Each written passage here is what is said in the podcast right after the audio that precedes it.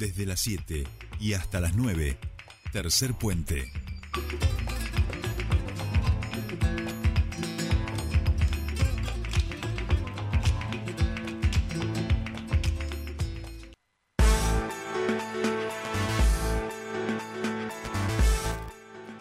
Bien, ya estamos aquí, 7.45 minutos de esta mañana. Empieza nuestro espacio de entrevistas y nos vamos a trasladar así tempranito hasta nuestro queridísimo Uruguay, hasta Montevideo, porque allí también llegan las, este, los tentáculos de la literatura maradoniana, de los homenajes y de los recordatorios a este gran 10 inmortal. Estamos en comunicación con el escritor, el comunicador Sebastián Él eh, ha presentado durante este año un gran, gran libro que yo recomiendo fehacientemente, que se llama Los Diegos que no fueron, que cuenta la historia, aquellas historias de todos los Diegos que podrían haber jugado en diferentes clubes a lo largo de su carrera y que se truncó en el final. Un gran eh, escritor, este, periodista y un perteneciente, como yo ahora vamos a decir, a la logia maradoniana de escritores. Sebastián Citadini, muy buenos días. Te saludan Soledad Brita Paja y Jordi Aguiar. Bienvenido a Tercer Puente.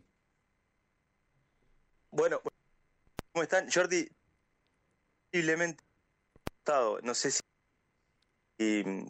ahí está bien. Eh, a ver, ahí estamos tratando, estamos tratando. comunicación porque a ver si. A ver, estamos tratando de, de, arreglarlo porque estamos escuchando como cortado. Puede ser, eh, para mí tiene que ver con, con la conexión del cable. ¿eh? Sí, porque suena como dale, dale. Sí. a, cablecito. Seba, ahí lo nuestro. A que se conectara y desconectara, ese nuestro es el operador. no, no, pero viste que hace como un y me parece claro, que por eso es, que se conecte y desconecta de alguna manera. A ver si ahí. A ver ahí, Sebastián, ¿nos escuchás? no.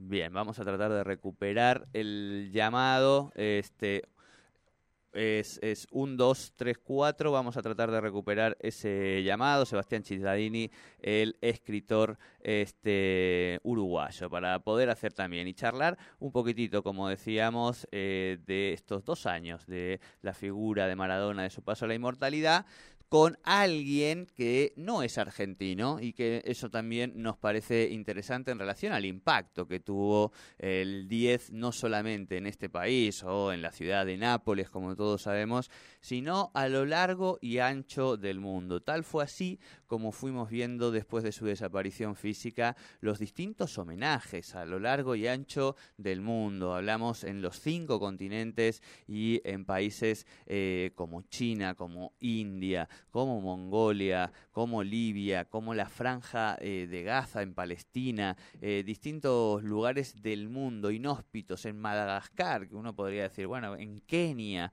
este, allí también nuestro 10 tuvo sus distintos homenajes. Así que por eso en el día de hoy y además en el marco de un mundial, ¿verdad? Si no nos acordamos de Maradona en los mundiales, ¿cuándo nos vamos a acordar? Es un buen momento también para hablar con las nuevas generaciones que por ahí no lo vieron jugar, por más que haya videitos en, el, en YouTube y puedan acceder. Eh, ayer, por ejemplo, cuando se veía el tobillo de Neymar que hizo que tuviese que salir lesionado con un esguince, esperamos que se recupere pronto uno de los grandes jugadores que tiene este mundial. Pero cuando uno veía ese tobillo de Neymar, no podía este, sino recordar lo que era esas imágenes del tobillo de Maradona en el, en el mundial de 1990. Y uno pensaba, decía, bueno, pobre Neymar, ¿no? Tuvo que salir lesionado en mitad del partido con, con, con ese esguince en el tobillo y claro, y Diego se, se infiltraba él solo, se clavaba esa aguja eh, para aguantar los noventa y pico minutos que tuvo que aguantar eh, durante todo el partido y para que finalmente en esos minutos finales pudiera hacer esa jugada mágica y este darle ese pase a Canigia para que convirtiese el primer gol. Bien, ahora sí, Sebastián, estás ahí, buenos días. Hola, buenos días Jordi. Y bueno, y Sole también mucho gusto, a vos Jordi ya te conozco, tengo el, gustazo de conocerte.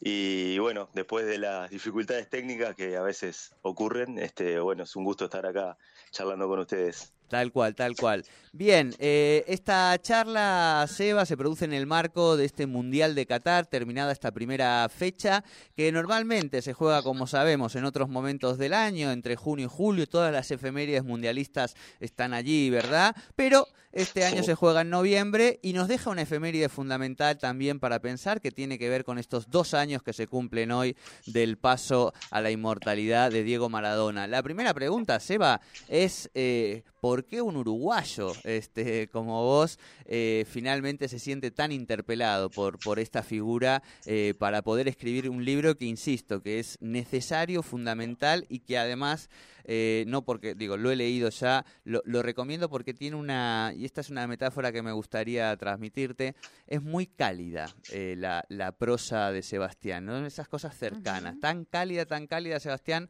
como abrazo del Diego. Bueno, eh, gracias Jordi por, los conceptos, creo que lo, lo, decís porque sos un amigo, este, pero de todas maneras es, es grato recibirlos.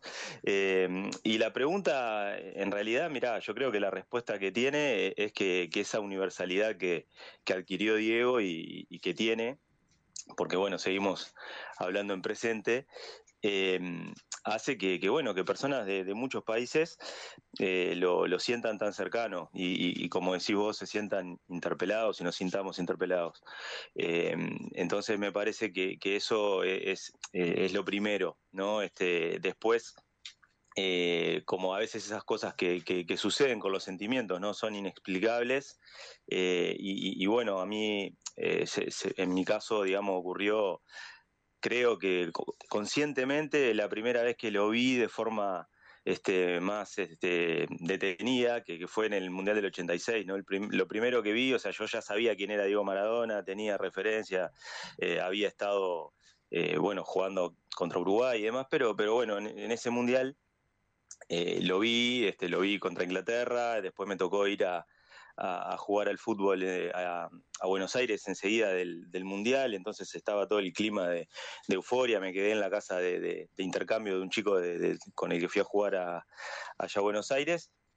Y, bueno, creo que eso fue inevitable terminar cayendo ¿no? en, la dinámica maradoniana. Eh, a partir de ahí siempre estuvo presente eh, tanto en, lo futbolístico como en todo lo demás, ¿no? Este, del personaje, de, seguirlo en, todas sus aventuras y desventuras. Y, bueno, nada, el sentimiento ese de, ser maradoniano está presente ahí. Lo, hablaba la otra vez, ¿no? Con, alguien de acá. Eh, que, bueno, que somos muchos, que capaz que, en Argentina a veces puede, puede resultar eh, extraño eh, que, personas de otros países no lo, sean, pero, pero creo que es esa, ese carácter universal que tiene Diego como figura, creo que, no sé, tal vez de los personajes más, eh, más globales del siglo XX y de la cultura popular, eh, incluso también de este siglo, ¿no? Entonces, eso hace que, sea inevitable o, que sea explicable que haya tantas personas que, que seamos maradonianos y maradonianas. Tal cual, tal cual. Bien, estamos hablando desde Montevideo con Sebastián Chitadini, escritor, este comunicador y que, como decíamos, este, durante este año ha sacado un libro muy, muy lindo. Este, Los dios que no fueron. ¿Por qué, Seba, eh, se te ocurrió encarar la escritura de esta figura? Que tiene tantos millones de aristas, digamos, no tan inasible, por otro lado, para, para un simple libro. Eh, ¿Por qué ese eje? Que, como, que insisto, que me parece fundamental además. Mira, eso eh, lo, digo, lo digo siempre, es algo que, que a veces este, cuando uno se deja sorprender por, por las cosas que, suceden a veces por casualidad, ¿no? Y, fue un poco lo que pasó acá. Yo no, no, no me había propuesto, o sea, más allá de mi, mi absoluta devoción por Diego, eh, nunca me había propuesto el hecho de, de, escribir un libro como un objetivo, este, un libro sobre él, ¿no?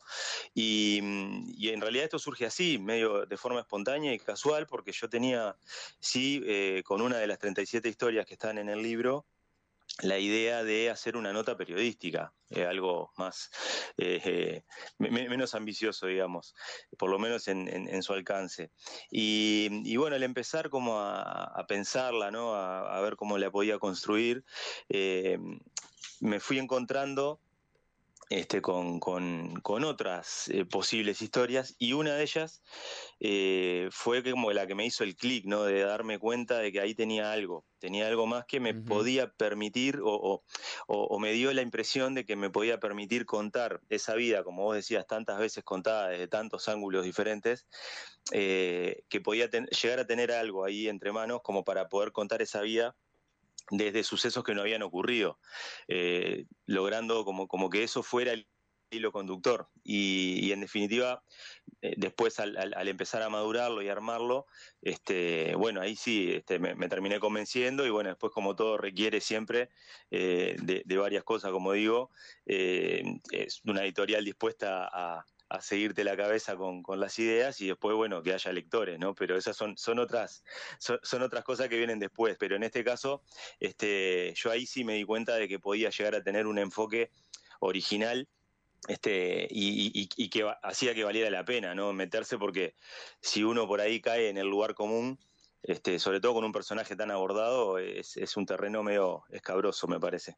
Tal cual, tal cual. Eh, bien, Seba, te hago otra pregunta que tiene que ver también un poco con, con además cuando uno escribe un libro, digo, se van abriendo un montón de cosas, empiezan a llamarlo, entra en contacto con gente linda, digo, ¿no? Como nos ha pasado, pero además acá es esta sensación de, de ser parte, digamos, de, de, un universo, ¿no? De una logia, decíamos, eh, donde uno se encuentra con gente que, que rápidamente identifica que, que, comparte una visión de mundo, que comparte, digo, ¿no? Este, una mirada sobre, sobre el deporte, sobre el continente, sobre las sensibilidades latinoamericanas. Eh, ¿Te ha pasado también eso? O sea, Diego te ha abierto como todas esas puertas a un, a un universo de gente parecida a vos eh, en ese sentido.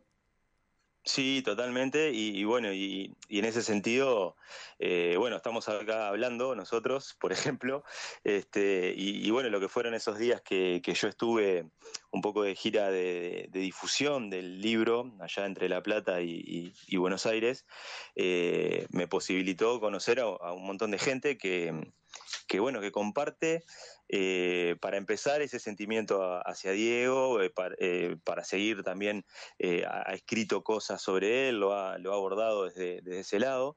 Y, bueno, y me tocó estar justamente en la semana del, 30 de octubre, ¿no? Y, participar también de, un montón de actividades y, sobre todo esa del 30 de octubre en la cancha de Argentinos Juniors. Y bueno, fue súper movilizador también para mí. Y, bueno, la verdad que eso sí que es un motivo de, orgullo, ¿no? Porque es algo que, trasciende, que queda. Eh, esa es la sensación que, a mí, o sea, en el momento que eh, el, libro ya tenía el, asidero, ¿no? De, que una editorial confiara y yo ya estaba empezando a escribirlo, eh, ya empezó a tener eso, ¿no? De que la sensación constante de que no importaba lo que viniera después porque iba a ser todo, todo todo positivo en ese sentido, ¿no? Desde, desde la satisfacción, desde em, el, cumplir de alguna forma un, sueño, ¿no? O sea, que algo que no, me había imaginado. Decir, bueno, voy a, voy a terminar dejando esto, que, que, bueno, que después ya no, no es tuyo y ahí la gente lo, lo irá lo irá abrazando y, bueno, este, es lindo también cuando van llegando devoluciones acerca de lo que escribiste, ¿no? Pero, pero también sí eso, este, de, haber compartido con, con, un montón de gente en esos días que fueron muy intensos y, la verdad son cosas que uno se, se lleva en el corazón después porque, porque quedan para siempre. Tal cual, tal cual. Eh, Sebastián, la última ya más en clave mundialista. Eh, mundialista. Uy, para que ahí se nos había cruzado. ¿Cómo, cómo sentiste el debut de la Celeste? Y bueno, el debut, eh, más allá de que obviamente eh, uno siempre quiere ganar, ¿no? Eh, pero pero sí es, era un, digamos, es un grupo, el, de Uruguay, que, que, se preveía que, iba, que va a ser bastante, bastante cerrado y parejo y que que los rivales son cada uno con sus características, son, son duros. Y, bueno, creo que el partido de, ayer fue, fue eso, ¿no? Me parece que para, para el equipo uruguayo fue, fue muy desgastante, en el sentido de que no, no se sintió cómodo por, grandes pasajes del partido, por justamente las características de, Corea del Sur, eh, que era algo que se, podía esperar. Y bueno, Uruguay hizo un desgaste enorme, eh, dejó alguna preocupación también, ¿no? En el sentido, más allá de, de que por ahí lo, que generaba más dudas eh, a priori era la, solidez defensiva o, alguna situación física de, jugadores en la defensa. Eh, creo que terminó cumpliendo por encima de las expectativas la defensa y sin embargo la generación de juego y el ataque estuvo por debajo. ¿no? Este, creo que Corea logró mañatar a, jugadores claves en el, en el medio, como, como Bentancur, como Valverde, y Uruguay no, nunca pudo sentirse cómodo, nunca pudo generar ventajas. Eh, y después cuando el trámite llevó a que Corea regalara la pelota y la cancha, no, no, no supimos qué hacer. Entonces eso genera, termina generando algunas incertidumbres ¿no? de cara a lo que, a lo que viene, porque ahora eh, ya con el triunfo de Portugal contra Ghana, eh, te obliga a que si querés ganar el grupo tenés que ganarle a Portugal el lunes. Y, bueno, tiene que verse una, mejoría, ¿no? De todas maneras, eh, el, nivel, un poco lo, hablábamos anoche fuera de, este ámbito contigo, este, el, nivel que se viene mostrando desde la intensidad, desde lo físico en general en, la Copa del Mundo es altísimo. Y, y, bueno, lo hemos visto, ¿no? Este, los partidos que, creo que seguimos todos ¿no? con, ese, con ese chip de, denominar sorpresas a, resultados que por ahí lo, podían ser en, en, otros tiempos, pero, pero hoy en día la, globalización y, tantos elementos que, han, que hacen a la evolución del, del fútbol y de sus futbolistas hacen que, que, bueno, que cualquier equipo sea un rival duro en un mundial, ¿no? Que ya no haya este, bueno, puede haber una excepción como lo que pasó entre España y Costa Rica, pero seguramente nada no, hay una diferencia de siete goles entre ningún equipo. No, tal cual. En un, mundial. Y además ahora los jugadores uno los busca en Egipto, los busca en Noruega, digamos, ¿no? Ya no solamente salen de, las grandes este, ciudades y países de futbolísticos del mundo. Sebastián, nos estamos quedando sin tiempo ya hace un ratito, pero bueno, queríamos charlar en estos dos años de la partida física de Maradona eh, con un maradoniano y qué mejor que hacerlo con alguien del paisito. Te agradecemos mucho este contacto y siga escribiendo, compañeros, ¿sí? Muchas gracias, Jordi. Bueno, un abrazo y estamos a las órdenes siempre para, para este contacto y para los que sean. Dale, muchas gracias. Muy bien, saludos, saludos. Muchísimas gracias. Hablábamos con Sebastián eh, Chitadini, escritor, eh, bueno, hoy a dos años de la muerte de Diego Armando Maradona.